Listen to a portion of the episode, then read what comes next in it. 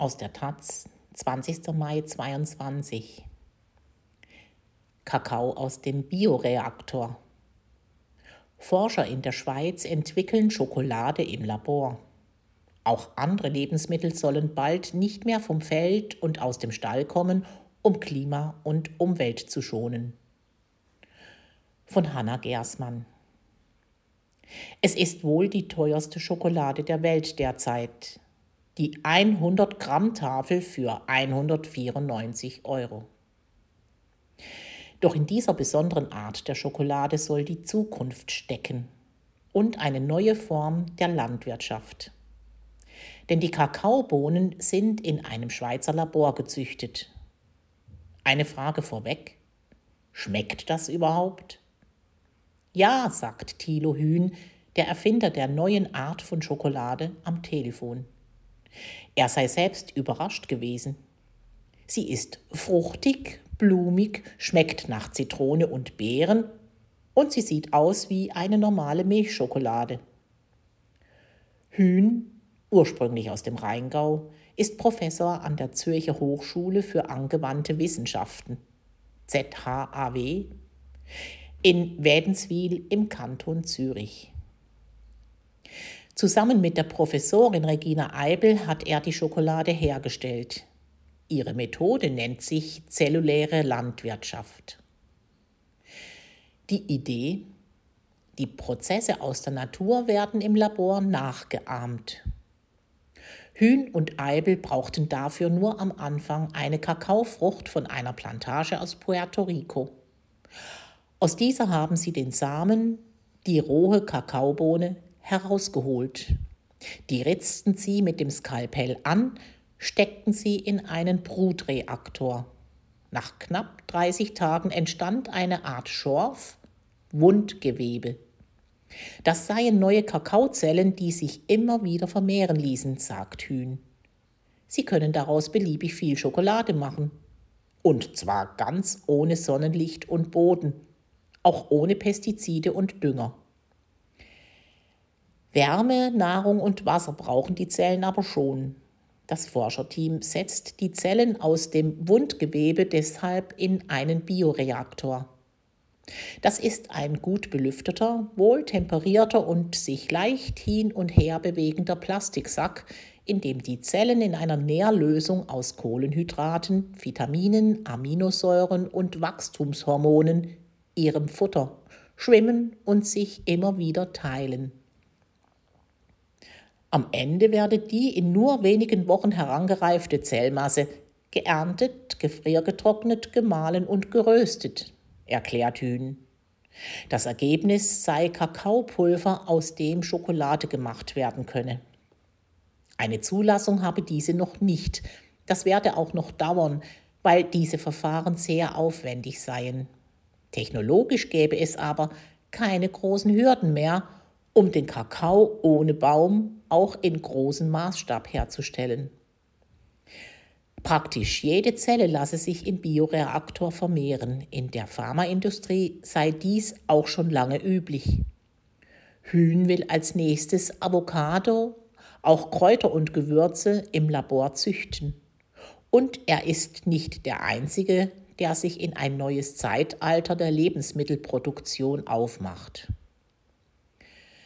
Berühmt ist der Hamburger aus dem Labor, bereits 2013 von einem niederländischen Forscherteam vorgestellt.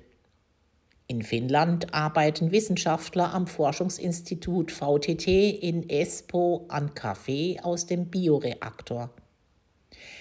Etwa 100 große und kleine Unternehmen, viele davon Start-ups, arbeiten an Alternativen zu Früchten und Pflanzen vom Feld und zu Fleisch- und Milchprodukten vom Tier. Sie sitzen zumeist in Nordamerika, Israel und Singapur, zunehmend auch in Japan. Europa hinkt noch hinterher, aber das wird sich schnell ändern, denn da steht ein Billionengeschäft in Aussicht – sagt Oliver Stengel, Professor für Nachhaltigkeit an der Hochschule Bochum. Vor kurzem hat er das Buch Vom Ende der Landwirtschaft, wie wir die Menschheit ernähren und die Wildnis zurückkehren lassen, geschrieben und meint, Für die Menschheit ist es besser, wenn sie sich nicht nur auf den Anbau unter freiem Himmel verlässt, sondern sich unabhängig macht von der Umwelt. Die Zahl der Hungernden in der Welt nehme schließlich zu statt ab. Zugleich wachse die Weltbevölkerung. Und die klimabedingten Ernteausfälle, also magere Erträge durch Dürren oder Überflutungen, würden zahlreicher. Derweil seien die ökologischen Probleme, die Emissionen von Treibhausgasen und das Artensterben, die die heutige Landwirtschaft verursache, nicht gelöst. Die Herstellung im Labor braucht aber Energie, auch wenn Transporte rund um den Globus und die Herstellung von Pestiziden und anderen Agrarchemikalien wegfallen sollten. Stengel erklärt, Fleischzellen lassen sich nur bei den für Säugetiere üblichen 37 Grad Celsius züchten. Für tropische Pflanzen sind es 26 bis 29 Grad Celsius. Am Ende sei entscheidend, dass die Energie aus erneuerbaren Quellen komme. Und weiter. Natürlich wäre der Königsweg, die Ernährungsweise umzustellen und zum Beispiel weniger Fleisch zu essen. Aber so ist der Mensch ja nun mal nicht. Er glaubt, dass in wenigen Jahren ein erheblicher Teil von Lebensmitteln aus dem Labor bzw. dann aus großen Produktionsanlagen kommt. Das stimme für viele Lebensmittel, sagt Professor Raimund Paul Reuter, der an der Universität Göttingen das Institut tropischer Pflanzenanbau und Agrosystemmodellierung leitet. Für Kakao allerdings weniger. Der sei aus dem Labor einfach viel zu teuer. Aber war Fleisch das nicht auch? Der erste Burger aus dem Labor soll 250.000 Euro gekostet haben. Das schon, sagt Rötter. Mittlerweile sind die Kosten aber gesunken. Entscheidend sei ohnehin anderes. Die ökologischen Folgewirkungen bei der Fleischproduktion sind um ein Vielfaches größer als bei der Kakaoherstellung. Der Druck, dort Alternativen zu finden, ist somit größer und damit auch die Akzeptanz bei Verbrauchern. Zumal das Unbehagen darüber, wie Tiere gehalten werden, wächst. Kakao aus dem Labor wird eine Nische bleiben. Nur, kann der Konsum so überhaupt noch gedeckt werden? Allein jeder Deutsche isst pro Jahr im Schnitt 90, 100 Gramm Tafeln Schokolade. Und in Ghana und Côte d'Ivoire, die beiden Länder liefern 60 Prozent des Kakaos weltweit, fielen schon in den vergangenen Jahren immer mal wieder die Ernten mager aus, wegen ungewöhnlicher Trockenheit. Rötters Mitarbeiter Isaac Abdullah, der in Ghana zur Dürreresilienz des Kakaoanbaus forscht, sagt, der Kakaoanbau muss an den Klimawandel angepasst werden. Schon jetzt pflanzen die Bauern zum Beispiel Schattenbäume an und entwickeln Bewässerungssysteme. Und weiter, wenn die Kakaobauern nicht mehr produzieren könnten, bräche ihr Einkommen weg. Der volkswirtschaftliche Schaden in den westafrikanischen Ländern wäre enorm.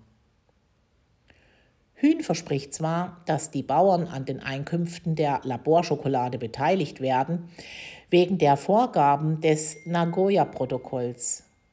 Das ist ein globales Abkommen gegen Biopiraterie. Unternehmen, die sich Pflanzen aus Entwicklungsländern zu eigen machen, müssen diese an Profiten beteiligen.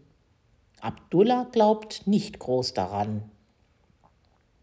Hühns Idee für die Zukunft?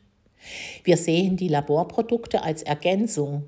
Sie sollen die herkömmliche Landwirtschaft nicht komplett ersetzen, aber so weitermachen wie bisher können wir nicht. Darum werden wir die Schokolade konkurrenzfähig machen. Was heißt das für den Verbraucher? Hühn.